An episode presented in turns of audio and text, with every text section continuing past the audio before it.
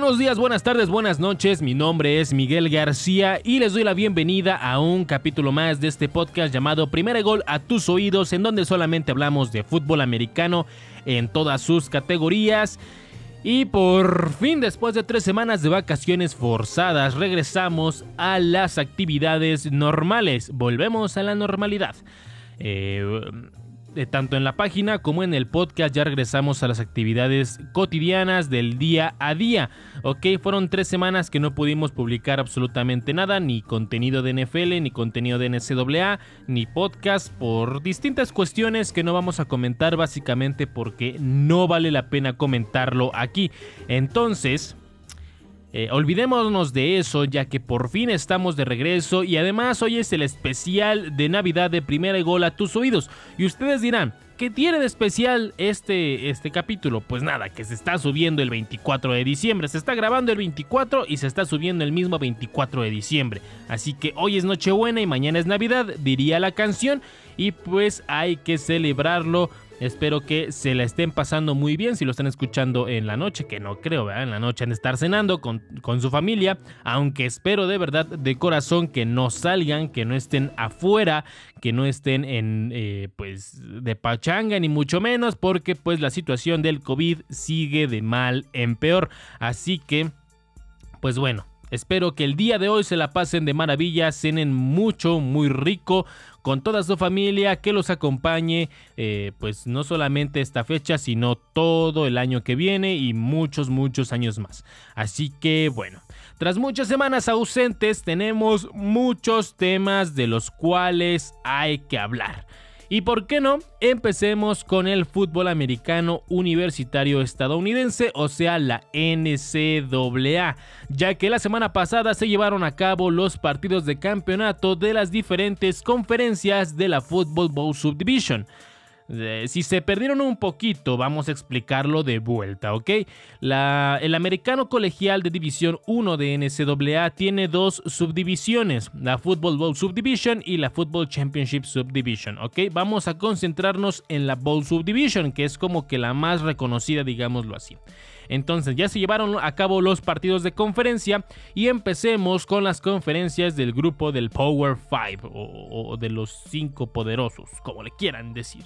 Los Patos de Oregon y los Troyanos de la USC disputaron el campeonato de la conferencia Pac-12. Recordemos que Oregon entró de rebote, digámoslo así, a la disputa por el título ya que la Universidad de Washington no pudo hacerlo debido a los casos de COVID que tenían en su plantilla. Los del sur de California no pudieron ante los Ducks, quienes se impusieron con un marcador de 31 a 24. Ok, este partido fue... Mm, no fue el más cerrado de todos, no fue el más competitivo de todos. Sin embargo, yo tenía la esperanza de que los troyanos de la USC pudieran hacer un poco más. De hecho, yo pensé que quienes iban a salir campeones iban a ser los troyanos. Porque Oregon, a pesar de que sí tiene un buen equipo, tiene buena plantilla, tuvo dos derrotas bastante importantes que a mi parecer nadie esperaba, o al menos yo no me esperaba, y creo que eso les pudo haber afectado anímicamente. Sin embargo, creo que supieron hacer bien su chamba para poder llevarse el encuentro del campeonato de su conferencia. Por otro lado, en la ACC o la ACC, los Tigres de la Universidad de Clemson y los irlandeses peleadores de Notre Dame se vieron las caras en un partido que no tuvo muchas emociones que digamos, para ser sincero. El resultado fue favorable para los de Clemson, ya que se llevaron la victoria con un contundente marcador de 34 a 10. Yo lo dije desde un principio y lo sostengo hasta la fecha, para mí Clemson es el equipo más completo de la NCAA actualmente mucho más arriba que Alabama, mucho más arriba que, que, Notre Dame, mucho más arriba que Ohio State. Para mí, Clemson es el más completo actualmente.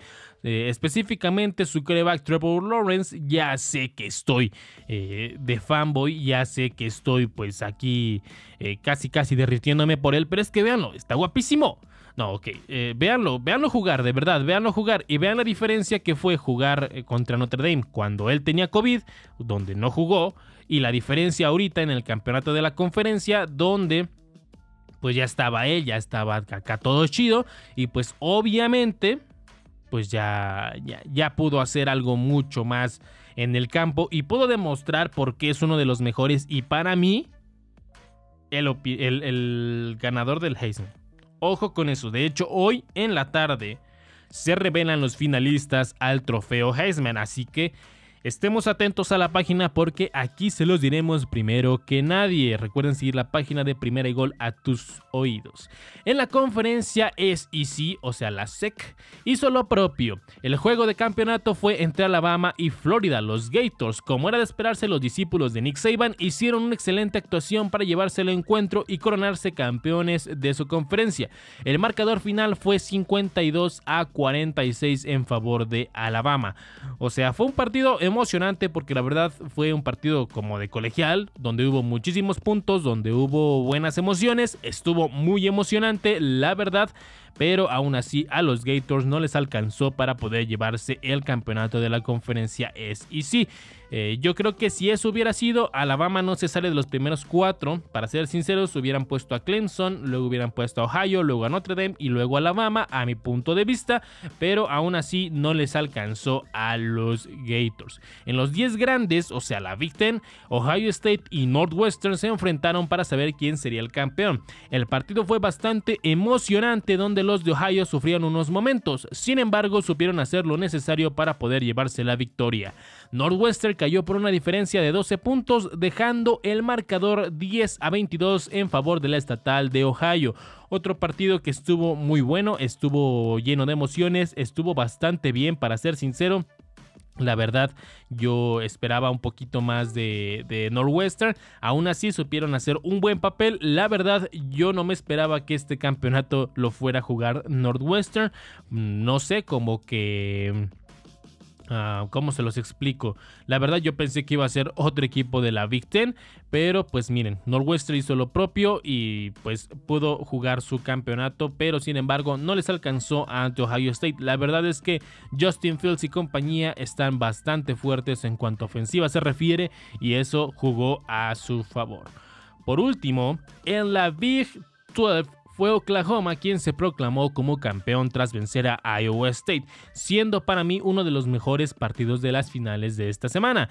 Fue un encuentro muy cerrado en donde los de Iowa solo, solo se quedaron a 6 puntos de empatar el encuentro. Sin embargo, los Sooners pudieron ganar con un marcador contundente de 27 a 21. Fue un partidazo, la verdad. Yo iba por Iowa State. Para ser sinceros, yo pensé que Iowa State era quien podía ganar. Sin embargo, creo que no fue así. La verdad, los Sooners son un equipo con mucha historia, con mucha... Pues eh, son muy buenos. Para, acabarla de, de pues, pues no se le cuenta largo, son muy buenos y la verdad tienen muchísimo legado, al menos los últimos años. Sabemos que fueron dos Heisman consecutivos, que fue Baker Mayfield y Kyler Murray, y un finalista que fue Jalen Hurts. Sin embargo, ahorita lo que es Spencer Rattler, creo que le faltó un poquito como para poder proclamarse para el Heisman o poder proclamarse para el top 4 de la NCAA. Así que que bueno, felicitaciones para estos equipos ya que estuvo muy muy bien competido. En las demás conferencias estos fueron los campeones. En la Mid American Conference está Ball State, fue el campeón de esa conferencia. En la conferencia eh, USA Conference o Conference USA, la UAB, Mountain West, San Jose State y en la American Athletic Conference fue Cincinnati, un equipo que acabó invicto. ¿Ok? Y obviamente con esto con esto, con, estos campeones de conferencia, ya tenemos el último ranking nacional de la temporada. Ya se nos fue, ya se nos acabó, ya podemos decirle bye bye. Na na na na, na na na hey hey, goodbye. Ok, ya. Perfecto. Entonces tenemos ya el último campeonato. El último campeonato, siempre digo campeonato. El último ranking de la conferencia. De, de la conferencia del pues, de, la NCAA, perdón, perdón, perdón. Ok, pues entonces pasemos a comentarlo. Eh, no sé si comentarlo de arriba para abajo o de abajo para arriba para poner emoción en cuanto a las semifinales, si es que ustedes no están enterados, así que no sé cómo hacerlo. No, vamos a hacerlo normal, normalito, del 1 al 25. Ok, empecemos con el número 1 que no se movió casi toda la temporada, fue Alabama. Eh, en el último ranking ya aparece Alabama como el número 1 de la nación. En el número 2 se encuentra Clemson después de haber ganado el campeonato de la ACC. En el número 3 está Ohio State, de igual manera después de haber ganado el campeonato de la Big Ten. En el número 4 se encuentra Notre Dame, después de haber perdido el campeonato de la ACC. Para ser sinceros, yo pensé que a Notre Dame me lo iban a bajar muchísimo más. Eh, yo dije, lo van a mandar al 7, al 8, tal vez por haber perdido ese partido, pero no, lo mantuvieron entre los primeros cuatro y ahora va a ser uno de los semifinalistas. Entonces, por ende, las semifinales quedan Alabama contra Notre Dame y Clemson contra Ohio State. Así van a ir los, eh, los partidos de semifinal que se jugarán el próximo primero de enero. Pero ahorita platicamos de eso. No nos adelantemos, vámonos despacio, no nos vayamos tan recio. Aún hay mucho camino por recorrer, ¿ok? En el número 5 está Texas AM. En el número 6 está Oklahoma tras ganar el campeonato de su conferencia. En el número 7 está Florida. En el 8 está Cincinnati, que de igual manera ganó el campeonato de su conferencia. En el número 9 está Georgia. En el número 10 está Iowa State después de haber perdido el campeonato de la Big 12. Sí, fue de la 12, sí, de la Big 12. Em, en el número 11 está Indiana. En el número 2 está Coastal Carolina. En el número 3 está North Carolina. En el número 14 está Northwestern después de haber perdido. En el número 15 está Iowa. En el número 16 BYU. En el número 17 la USC. En el número 18 Miami. En el número 19 está Louisiana. En el número 20 está Texas. En el número 21 está Oklahoma State. En el número 22 San Jose State. En el número 23 está North Carolina State. En el número 24 está Tulsa. Y en el número 25 están los Patos de Oregon. Esos son los 25 mejor calificados de la nación en la NCAA. Así se termina la temporada regular. Ahora vamos a pasar a los playoffs, pero ya empezaron. Así que vamos igual, les digo, relajados, tranquilos, no pasa nada. Ok, este fue el último ranking nacional y con esto despedimos la temporada regular. Adiós temporada regular. Y ya podemos concentrarnos en la Bowl Manía, en la tazoniza de la NCAA, ya que viene bastante interesante. Y obviamente aquí tenemos todos los tazones que se van a jugar, así que agárrense, saquen lápiz y papel, siéntense porque son un buen. Ah, se me va el aire nada más de decir tazones colegiales, ¿ok? Los tazones colegiales empezaron desde el 21 de diciembre, ¿ok? El primero fue el Myrtle, Myrtle Beach Bowl entre Appalachian State y North Texas, donde el ganador fue Appalachian State 56 a 28. El 22 de diciembre tuvimos dos tazones, el famous Idaho Potato Bowl entre Nevada y Tulane, donde el campeón fue Nevada 38 a 27, ese fue el marcador. También tuvimos el Boca Raton Bowl entre BYU y la UCF, donde el campeón fue obviamente BYU, poderoso BYU. Frida, tus BYU están en, un campeonato y bueno, ganaron su tazón. ¿Ok?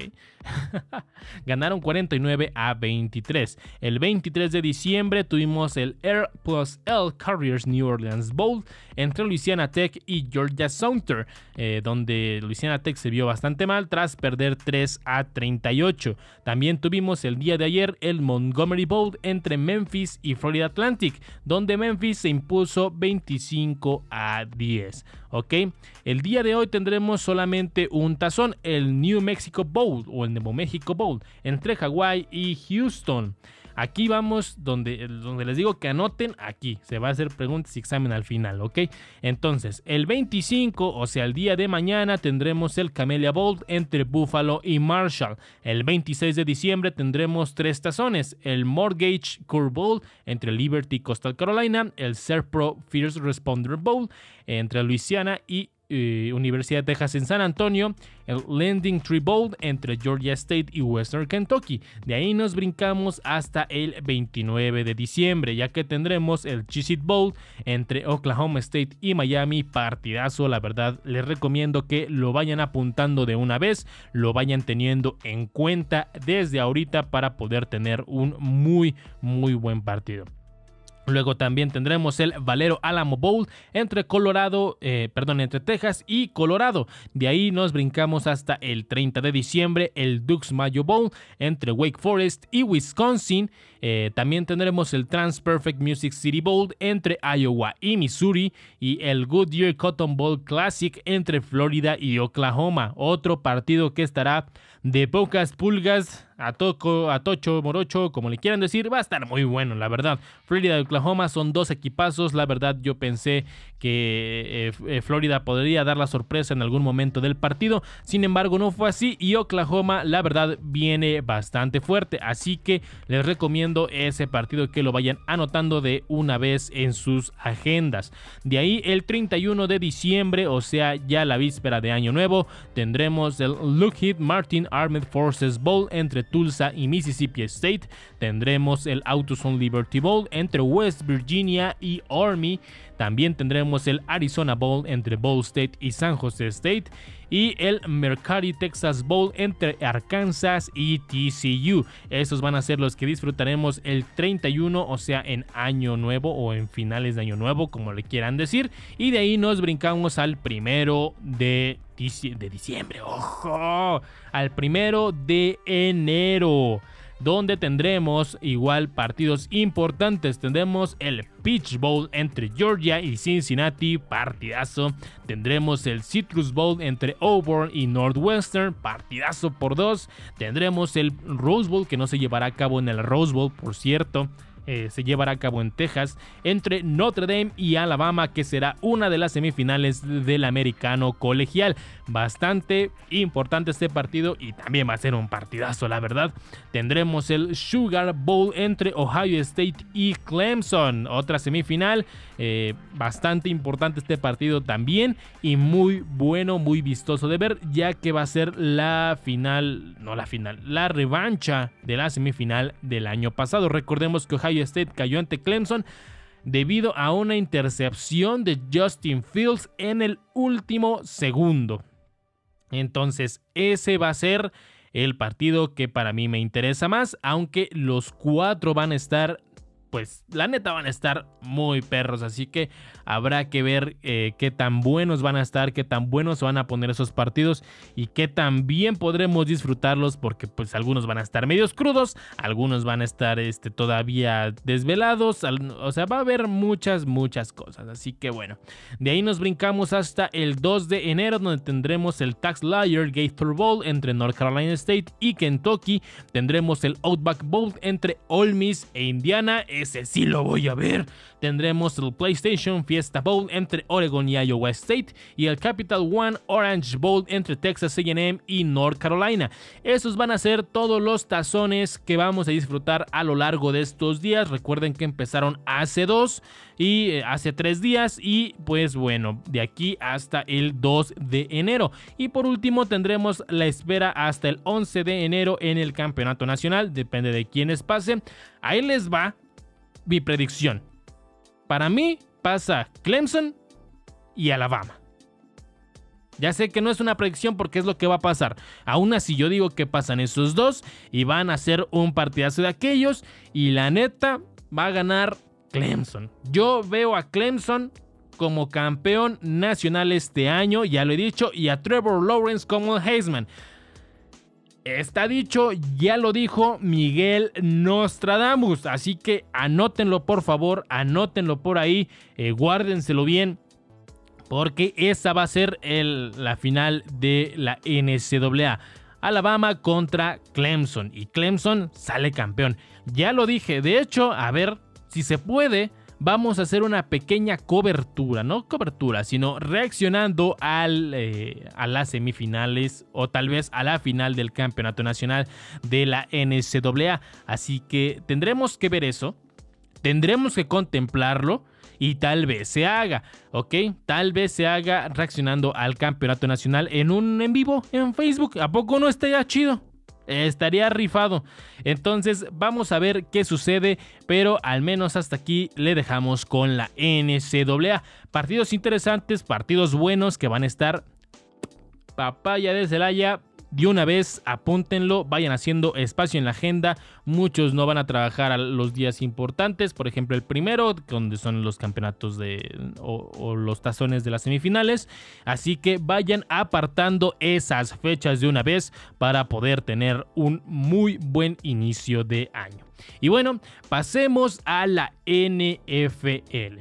Y empecemos, como no, con los 49 de San Francisco, ya que el pasado 22 de diciembre se anunció que la escuadra de California firmó al coreback procedente del equipo de prácticas de Tampa Bay, Josh Rosen. ¿Ok? Todo esto debido a que CJ Beathard es el único mariscal de campo sano en la plantilla de los 49. Joe Rosen es de esos jugadores que prometían muchísimo, muchísimo cuando fueron reclutados. Sin embargo, eh, se ha ido perdiendo poco a poco. Fue la selección global número 10 del 2018 procedente de UCLA. Recordemos aquel histórico eh, eh, draft donde se eligieron 5 corebacks de primera ronda. Bueno, él fue uno de ellos, procedente de UCLA. Arizona fue el equipo que apostó por su talento, pero las cosas no irían a su favor. Un año después, los Cardinals firmaron al coreback ganador del Heisman, Kyler Murray, por lo que tendría un paso breve por Miami y al final terminaría en la escuadra de prácticas de los Buccaneers. O sea, empezó muy bien, empezó todo chido. La verdad, yo sí le veía mucho futuro. No tanto como Josh Allen o como a Sam Darnold o como a Baker Mayfield. Pero aún así creo yo que tenía mucho que dar y no fue aprovechado como debía. Así que pues ni modo, estaba en el equipo de prácticas. Pero ahora será coreback de los 49 porque pues sí, básicamente o desafortunadamente es el peor es nada. Es el peor es nada de los 49. Desgraciadamente, pero esperemos que pueda demostrar su talento y pueda hacer cosas buenas, al menos para pues, ganarse unos minutitos en, el campo, que pueda jugar un ratito y ya pueda demostrar su talento como en verdad es, como de verdad se lo merece. Así que esperemos que le vaya muy bien a este coreback procedente de UCLA y bueno, de la escuadra de prácticas de los Buccaneers. ¿Ok? Y bueno. Como ya lo mencionamos en los podcasts pasados, el Pro Bowl se llevará a cabo de manera virtual con el juego Madden NFL 2021 y ya tenemos la lista oficial de los jugadores convocados al magno evento virtual. Porque pues sí, aquí ya se puede convocar a todos, ya no importa quién juega playoffs, quién juega este quién quiere ir, quién no quiere. Aquí ya no importa. Como va a ser virtual, no hay problema. Empecemos con los convocados de la conferencia americana, ¿ok? Mariscales de campo, o sea, corebacks. Tendremos a Patrick Mahomes de los Chiefs, a Josh Allen de los Bills y a Deshaun Watson de los Texans. Como corredores tendremos a Derrick Henry de los Titans, a Nick Chubb de los Browns y a Josh Jacobs de los Raiders. Como receptores a, Tyreek Hill de los Chiefs, eh, Stephon Diggs de los Bills, Kenyan Allen de los Chargers y AJ Brown de los Titans. Eh, los, los Titans, la verdad, son muy buenos. O sea, vienen con fuerza en el Pro Bowl. Eh, en las salas cerradas tenemos a Travis Kells de los Chiefs y a Darren Waller de los Raiders. Como corredor de poder a Patrick Richard de los Ravens de Baltimore. Como tackles tendremos a eh, Laramie Tunsil de los Texans, Eric Fisher de los Chiefs y Orlando Brown de los Ravens. Eh, también tendremos de centro a Mar, eh, perdón, Marquis Ponce de los Steelers y Ryan Kelly de los Colts. Como alas defensivas tendremos a Miles Garrett de los Browns, a Jay Bosa de los Chargers y a Frank Clark de los Chiefs. Como tackles defensivos a Chris Jones de los Chiefs, Cameron Hayward de los Steelers y Calais Campbell de los Ravens. Como apoyadores tendremos a TJ Watt de los Steelers, a Bradley Chubb de los Broncos, a Matt Judon de los Ravens, a Darius Leonard de los Colts y a, Tremaine Edmonds de los Bills. En el perímetro tendremos a Shaven Howard de los Dolphins a Tridavius, White de los Bills, a Marlon Humphrey de los Ravens, a Stephen Gilmore de los Patriots, a Minka Fitzpatrick de los Steelers y a Justin Simmons de los Broncos. ah, ah no es cierto. También tendremos a Trine, eh, eh, perdón, no, sí, sí, sí. También tenemos a Trent Matthew de los Chiefs y a Morgan Cox de los Ravens. Como pateadores de despeje tendremos a Jake Bally de los Patriots. A pateadores a Justin Tucker de los Ravens y regresador de patada a Andrew Roberts de los Bills. También en equipos especiales tendremos a Matthew Saller de los Patriots. Estos son los convocados por parte de la conferencia americana y ahora pasemos a los convocados de la conferencia nacional. Como mariscales de campo tendremos a Aaron Rodgers de los Packers, Russell Wilson de los Seahawks y Kyler Murray de los Cardinals. A los corredores tendremos a Dalvin Cook de los Vikings, Alvin Kamara de los Saints y Aaron Jones de los Packers. Como receptores a Davante Adams de los Packers, DeAndre Hopkins de los Cardinals, DK Metcalf de los Seahawks y Justin Jefferson de los Vikings. Como alas cerradas a TJ Hawkinson de los Lions y a Evan Engram de los Giants. Como corredores de poder a Kyler Just, dejémoslo así, de los 49. Como tackles tendremos a David Bakhtiari de los Packers, Trent Williams de los 49 de San Francisco y Teron Armstrong de los Saints. Digamos con Teron de los Saints. También tendremos a los centros que serán Jason Kelsey de los Eagles y Frank Ragnow de los Lions. Como a las defensivas a Cameron Jordan de los Saints, Brandon Graham de los Eagles y a Chase Young de Washington Football Team. Tendremos a los tackles defensivos a Aaron Donald de los Rams, eh, Fletcher Cox de los Eagles y Gary Jarrett de los Falcons. De apoyadores a Khalil Mack de los Bears, a Zach Darius Smith de los Packers, a Jason Pierre-Paul de los Buccaneers, a Bobby Wagner de los Seahawks y a Fred Wagner de los 49. Estos son los convocados para los eh, pues los partidos. Ah, no es cierto, falta el perímetro. Jalen Ransom de los Rams, eh, Alexander de los Packers, Marson Latmore. Perdón, Latimore de los Saints, James Brad, Bradbury de los Giants, eh, de los Seahawks, Buda Baker de los Cardinals, Jamal Adams de los Seahawks y Tyler Ott de los Seahawks. Los Seahawks, la verdad, tienen muchos convocados. Como pateadores de despeje, Jack Fox de los Lions. Como pateador, eh, John Hu Ku de los Falcons, el, asiático, si no me equivoco. El regresador de patadas tendremos a eh, Cordadell eh, Peterson de los Bears y en equipos especiales a Nick Bellor de los Seahawks. Estos son los convocados por parte de la conferencia nacional y así va a quedar el Super Bowl, el Super Bowl, hoy te bato, el Pro Bowl de este año que se jugará de manera virtual, repito, de manera virtual. Así que pues eh, a ver qué tal se pone. La verdad no creo que esté tan interesante, sin embargo esperemos que puedan hacer las cosas acá chidos. Pero bueno, pasemos a la semana 15 de la NFL, ya que nos dio muchísimas sorpresas. La primera fue desde el inicio donde los Raiders de Las Vegas cayeron ante los Chargers de Los Ángeles por una diferencia de un gol de campo. Los angelinos rompen una racha de nueve partidos perdiendo. Ok, fue un partido interesante donde la verdad yo sí pensé que los Raiders iban a ganar. La tenían bastante fácil, pero sin embargo creo que ya se nos van, ya se fueron y los Chargers supieron ponerse, ya no están clasificados, ya no pueden clasificarse, pero aún así siento que eh, pues los partiditos que, que puedan ganar les van a servir de mucho. Los Bills de Buffalo, quienes ya aseguraron el este de la conferencia americana, vencieron sin problema a los Broncos de Denver. Lo más destacado del partido fue Josh Allen, quienes, a pesar de lo que muchos digan, tiene números de MVP. Ojo, yo lo dije desde el inicio de la temporada, para mí Josh Allen tiene números de MVP. ¿Por qué? Porque la neta rifa. Es muy buen pasador. A mi punto de vista, tal vez me voy a meter en camisa de 11 varas, tal vez me van a llover comentarios feos, pero para mí, mejor que Russell Wilson. Ojo con lo que acabo de decir. Cada quien tiene su criterio, cada quien piensa como quiere. Y para mí, Josh Allen es MVP. Para mí, tal vez no está a la altura de Patrick Mahomes, de Drew Brees, de Aaron Rodgers, de lo que quieran. Pero sí, creo que tiene números para considerarlo un MVP, sin problema alguno. Yo lo veo de esa manera. Por otro lado, Miami dejó sin postemporada a los Patriotas de Nueva Inglaterra. Otro que se va, na, na, na, na, na, na, na. Ya, perdón.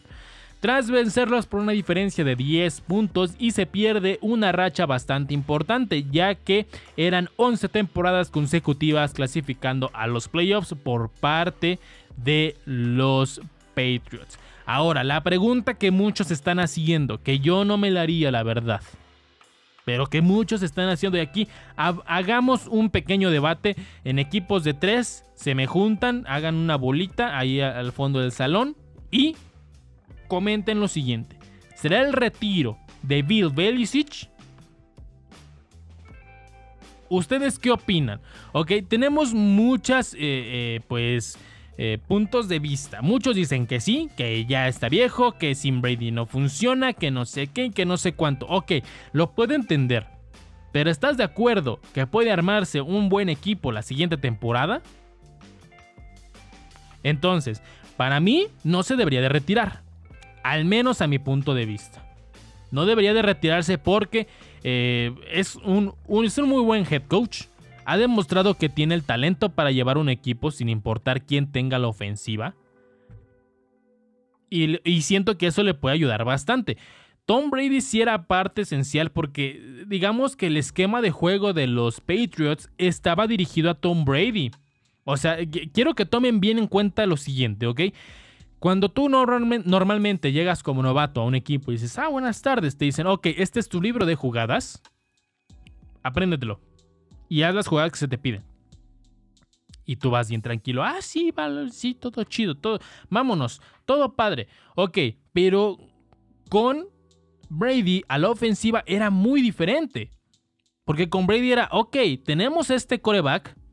Hay que hacer un libro de jugadas que se adapte a este coreback. O sea, no esperemos que el mariscal se adapte al libro de jugadas. Hay que adaptar el libro de jugadas al mariscal de campo. Ojo, eso es un punto importante grandísimo. Porque recordemos que la ofensiva de los Patriotas cuando estaba Tom Brady estaba destinada a pases pues ni tan largos ni tan cortos.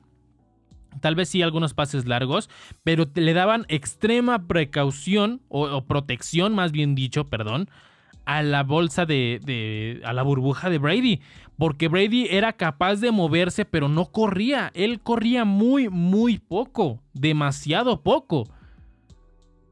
O sea, quiero que tengan en cuenta eso para esa pregunta. De cualquier manera, déjenmelo en la página de Facebook o en mi Twitter. Recuerden que eh, están apareciendo en las pantallas y lo están viendo en YouTube. Si no, se los dejo aquí abajo en la descripción de este podcast. Si les da hueva ir a la descripción de este podcast, síganme en Twitter como arroba MikeErnesto001, arroba M-I-K-E-R-N-E-S-T-O. Así está mi Twitter.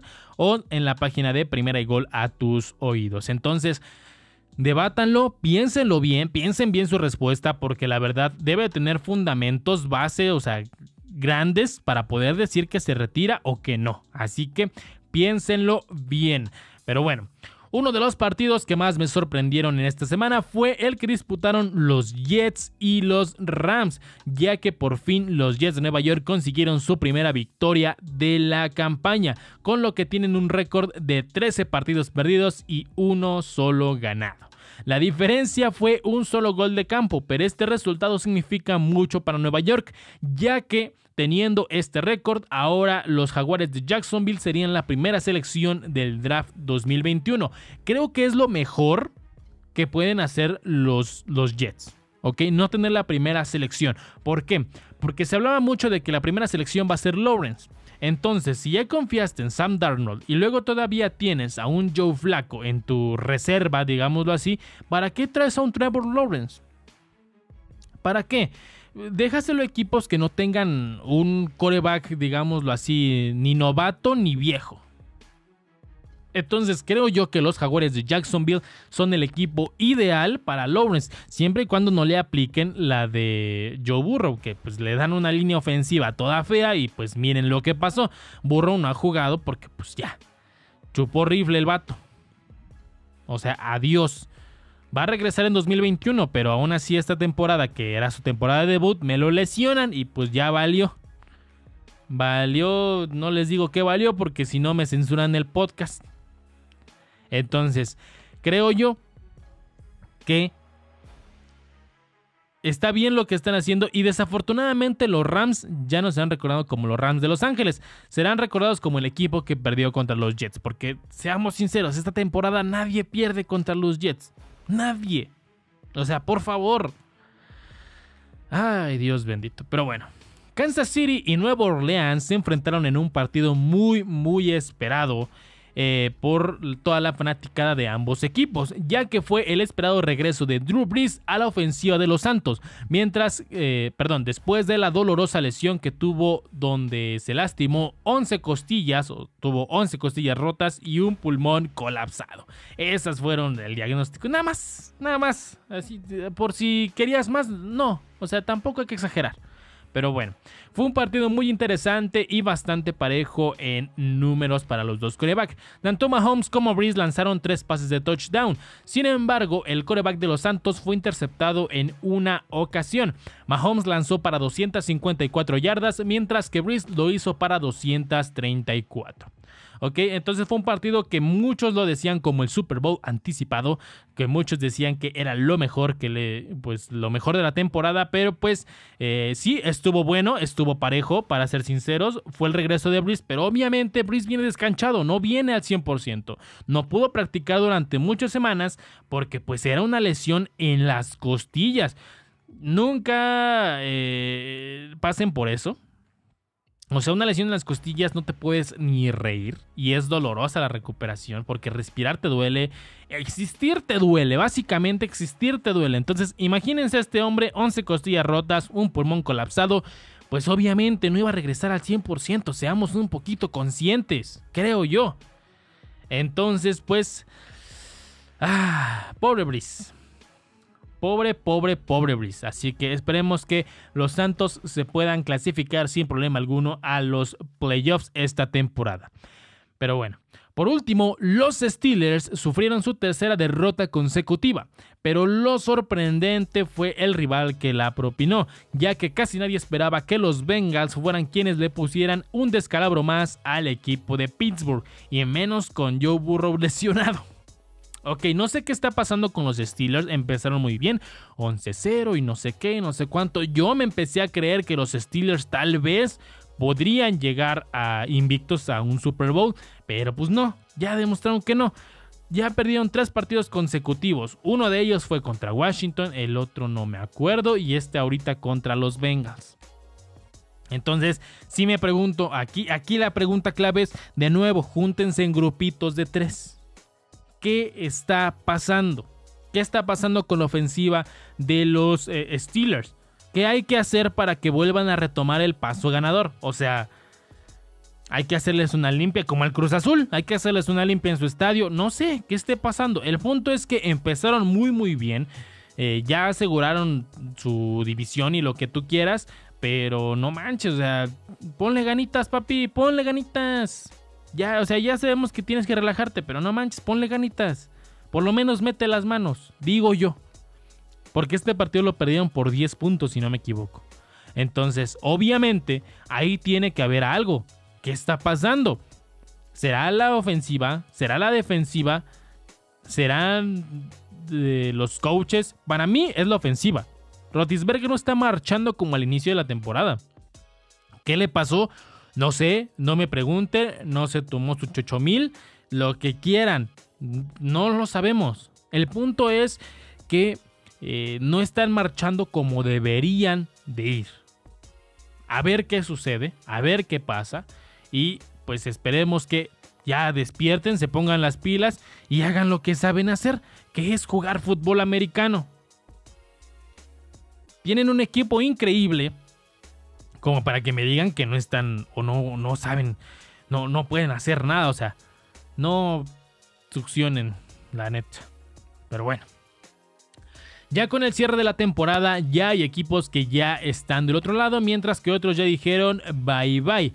Vamos a hablar de los equipos que ya están calificados. Nueva Orleans, Kansas City, Green Bay, Pittsburgh y los Bills son los equipos que ya están del otro lado, que ya van a jugar en enero sí o sí. Ya se acabó, eh, bueno, para ellos ya la postemporada está más que asegurada y obviamente son equipos que esperábamos que calificaran, la verdad. Nueva Orleans con Drew Brees, que la verdad venía muy muy bien. Muchos dicen que es la última temporada de Breeze, aún no lo sabemos. Kansas City tiene un Patrick Mahomes que la verdad de maravilla.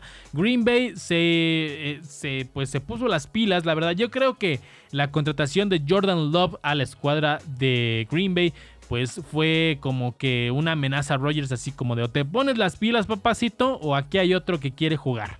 Entonces, Aaron Rodgers se ha visto muy muy bien, pero no solamente él, Daniel Jones, Devante Adams, Daniel Jones, no, no, no, este Aaron Jones, perdón. Este, Devante Adams han sido jugadores que se han puesto también mucho, mucho las pilas.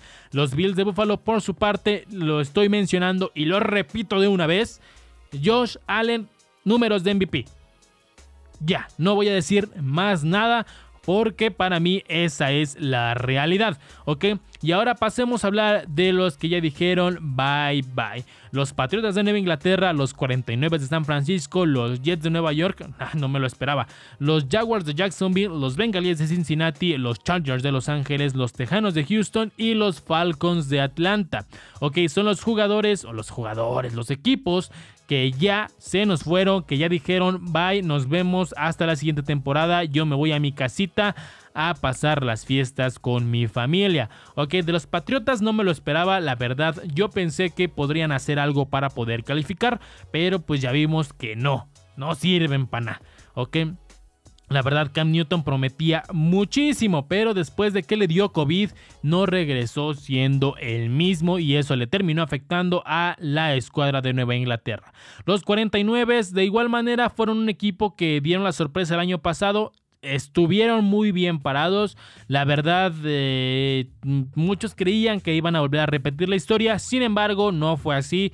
Lesiones y lesiones y lesiones llegaron al equipo de San Francisco y obviamente eso les terminó pasando factura. Los Jets, como se los dije, no me lo esperaba. O sea, yo pensé que sí calificaban después de perder 13 partidos. 13 partidos perdidos consecutivos. O sea, no sé, yo pensé que sí podían calificar. No es cierto, obviamente no. Eh, los Jets, la verdad, ya se veían perdidísimos desde las primeras 5 o 6 semanas, así que pues ya era seguro que no iban a calificar. Los Jaguars, otro, otro equipo que no ha podido calificarse, eh, pues no sé, la verdad tuvieron buenos momentos hace algunos años, pero ahorita ya no pueden. Los bengalíes, la verdad, yo siempre lo dije, Joe Burrow llegó a un muy mal equipo, muy mal estructurado, entonces tal vez no sea lo mejor para Burrow y pues ven, Bengals no califica.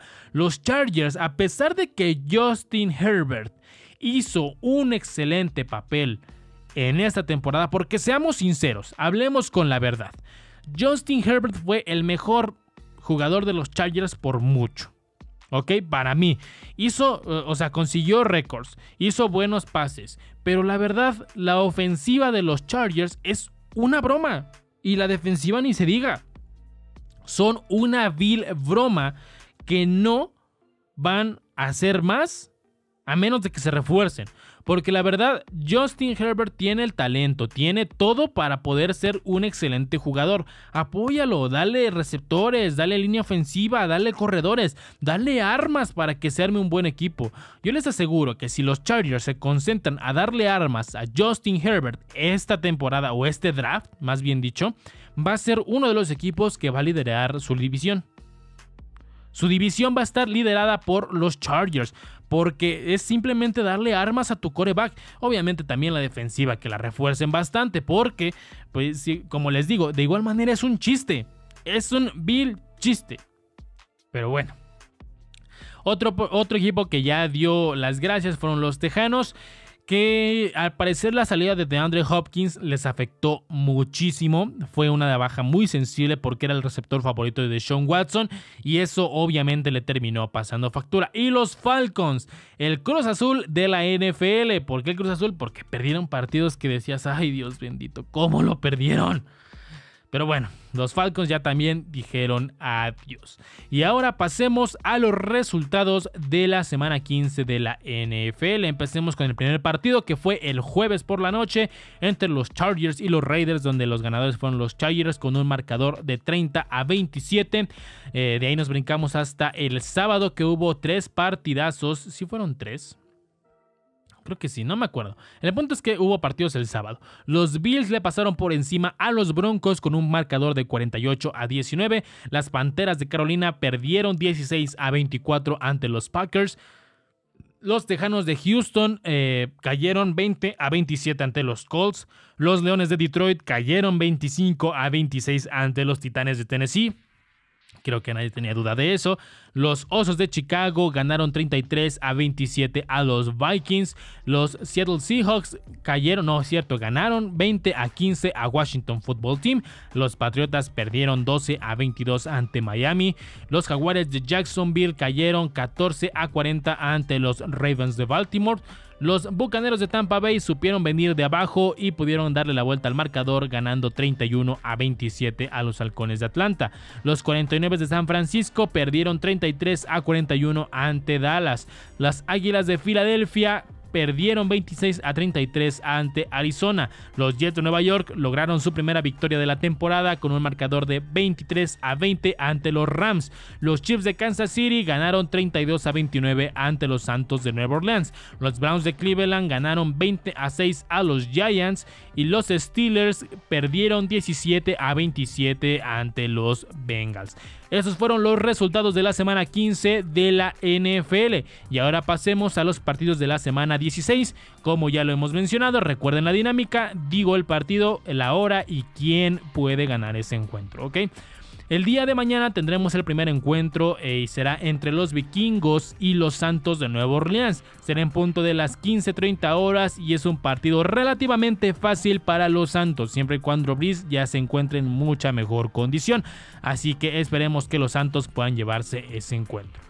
De ahí nos brincamos un, día después, al sábado 26 de diciembre, tendremos tres encuentros. Los Bucaneros de Tampa Bay y los Leones de Detroit se verán las caras en punto de las 12 horas, o sea, las 12 del día. Y es un partido de igual manera sencillo para los Bucaneros, donde Brady y compañía podrán hacer de la suya sin problema alguno. Los 49 de San Francisco y los Cardenales de Arizona se medirán ese mismo día en punto de las 15.30 horas, o sea, las 3.30 de la tarde. Partido siento que se lo puede llevar los Cardenales de Arizona sin problema alguno ya que pues no están haciendo como que su mejor papel los 49. Miami y Las Vegas se medirán ese mismo día en la noche en punto de las 19:15 horas. Miami puede llevarse este partido siempre y cuando los Raiders jueguen como hace pues, la semana pasada, pero Miami también tiene una muy buena ofensiva donde pueden hacer sorpresas grandes. De ahí nos brincamos hasta el 27 de diciembre, domingo 27 y tendremos muchísimos partidos. Los Giants y los Ravens jugarán a las 12 del día. Partido sencillo para los Ravens porque pues, los Giants no más no dan una. Los Falcons de Atlanta y los Chiefs de Kansas City de igual manera jugarán a las 12 del día. Será un partido sencillo para los Chiefs porque los Falcons pues ya además de que ya se quedaron sin postemporada, pues no están dando ni una. Los Browns de Cleveland y los Jets de Nueva York jugarán a las 12 del día. Partido sencillo para los Browns, siempre y cuando los Jets no lleven el golpe anímico de haber ganado. Porque si llevan el golpe anímico, es probable que los Jets puedan ganar ese partido. Los Osos de Chicago y los Jaguares de Jacksonville se medirán a las 12 del día. Partido para los Osos de Chicago. La verdad, eh, tienen muchas más armas que los Jaguares de Jacksonville. Los Bengals de Cincinnati y los Tejanos de Houston a las 12 del día. Partido para los Tejanos. La verdad, los Bengals pues, sí le ganaron a Steelers, pero no creo que sean el equipo más competitivo del mundo, ¿ok? Los Colts de Indianapolis y los Steelers de Pittsburgh a las 12 del día. Este partido, así como está jugando Steelers, se lo llevan los Colts. Sencillo, fácil, no voy a decir por qué, pero para mí se lo llevan los Colts. Las Panteras de Carolina se enfrentarán a Washington Football Team en punto de las 15.05 horas, o sea, las 3.05 de la tarde. Es un partido relativamente sencillo, tal vez va a estar cerradito, pero se lo puede llevar Washington, a mi punto de vista. Los Broncos de Denver y los Chargers de Los Ángeles se van a medir de igual manera a las 3.05 de la tarde o las 15.05 horas, y es un partido eh, pues sencillo para los Broncos. Siempre y cuando los Chargers eh, no se pongan las pilas, pero si lo hacen, puede llevarse ese partido los Chargers. Este va a estar cerrado, la verdad a mí sí me interesa ver este. Las Águilas de Filadelfia y los Vaqueros de Dallas se medirán en punto de las 15.25 horas o las 3.25 de la tarde. Estoy dudoso en este partido, la verdad, pero creo yo que se lo puede llevar Dallas. Tal vez se lo pueda llevar Dallas, tal vez no, pero a mi punto de vista, tal vez Dallas. Los Rams y los Seahawks será en, la, eh, en punto de las 3.25 de la tarde o las 15.25 horas. Y será un partido para Seattle, la verdad. Vienen bastante bien, vienen muy muy fuertes y creo que eso les puede ayudar poco a poco. Y por último cerraremos el domingo con el Sunday Night Football entre los Titanes de Tennessee y los Packers de Green Bay en punto de las 19.20 horas. Partido complicado para ambos equipos, pero creo yo que el ganador pueden ser los Packers. ¿Por qué? Pues porque ese equipo le voy básicamente. De ahí nos pasamos al Monday Night Football. El 28 de diciembre y será entre los Bills y los Patriotas. Partido sencillo para los Bills de Buffalo. Los Patriotas ya se nos fueron. Será en punto de las 15, perdón, 19-15 horas o sea, las 7.25 de la tarde o de la noche, como le quieran decir. Y bueno, estos son todos los partidos de la NFL que disfrutaremos en la semana 16, la penúltima semana de la, N, eh, la NFL. Entonces, a ver qué sucede aquí. Y pues bueno, por mi parte ha sido todo. Creo que ya di muchas noticias, ya hablé demasiado, ya me tengo que retirar.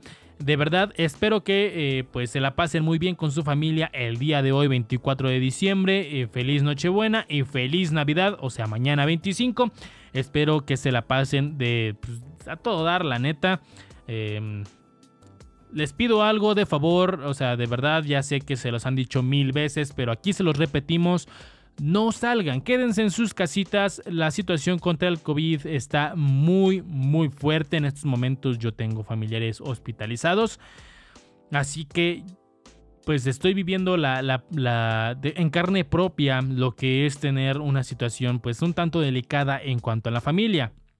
Les pido por favor que no, este, no salgan, quédense en sus casitas con su familia nuclear, digámoslo así, con su familia eh, que tengan ahí, papá, mamá, hermanos. O si están solitos, pues pónganse el podcast. Va a haber muchas personas que van a estar en vivo este mismo día. Eh, tal vez no es lo mismo, yo lo sé, tal vez no es como que lo mejor. Sin embargo, creo yo que pues lo importante es poder este poder estar en convivencia con alguien. Son hay, muchas personas que van a estar este eh, tanto en transmisiones en vivo como en muchas cosas. De igual manera, aquí les mandamos un saludo enorme, un abrazo a todas las personas eh, en general, no solamente los que estén solillos.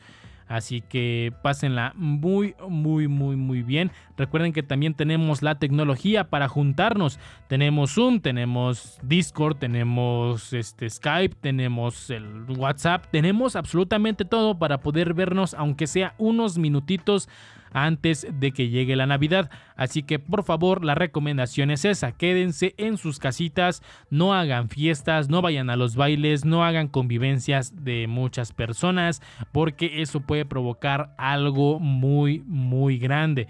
De igual manera un fuerte abrazo a todas las personas que por desgracia perdimos a un familiar cercano a nosotros. Eh, les mando un fuerte abrazo, mucha fuerza para ustedes porque pues a pesar de que no será lo mismo la Navidad sin esas personas, pues creo que eh, esas personas le hubieran gustado que continuáramos con nuestra vida. Así que, bueno, les mando un fuerte abrazo, eh, pues mucha fuerza en estas temporadas. Por favor, cuídense mucho, usen su cubrebocas cuando salgan, no vayan a hacer compras este, innecesarias, no salgan si no es absolutamente necesario. Así que, pues bueno, Espero que les haya gustado el podcast. Recuerden seguirme en redes sociales. Recuerden darle like a la página de Facebook. Estamos como primer gol a tus oídos. De igual manera, en la descripción del podcast está la página eh, para que la vayan a seguir. Recuerden también seguirme en Twitter. Estoy como arroba MikeErnesto001. En la parte de abajo de este podcast, de igual manera, en la descripción está mi Twitter para que me vayan a dar follow. Y pues bueno, sin nada más que decirles, nos vemos hasta la próxima. Un saludo. Bye.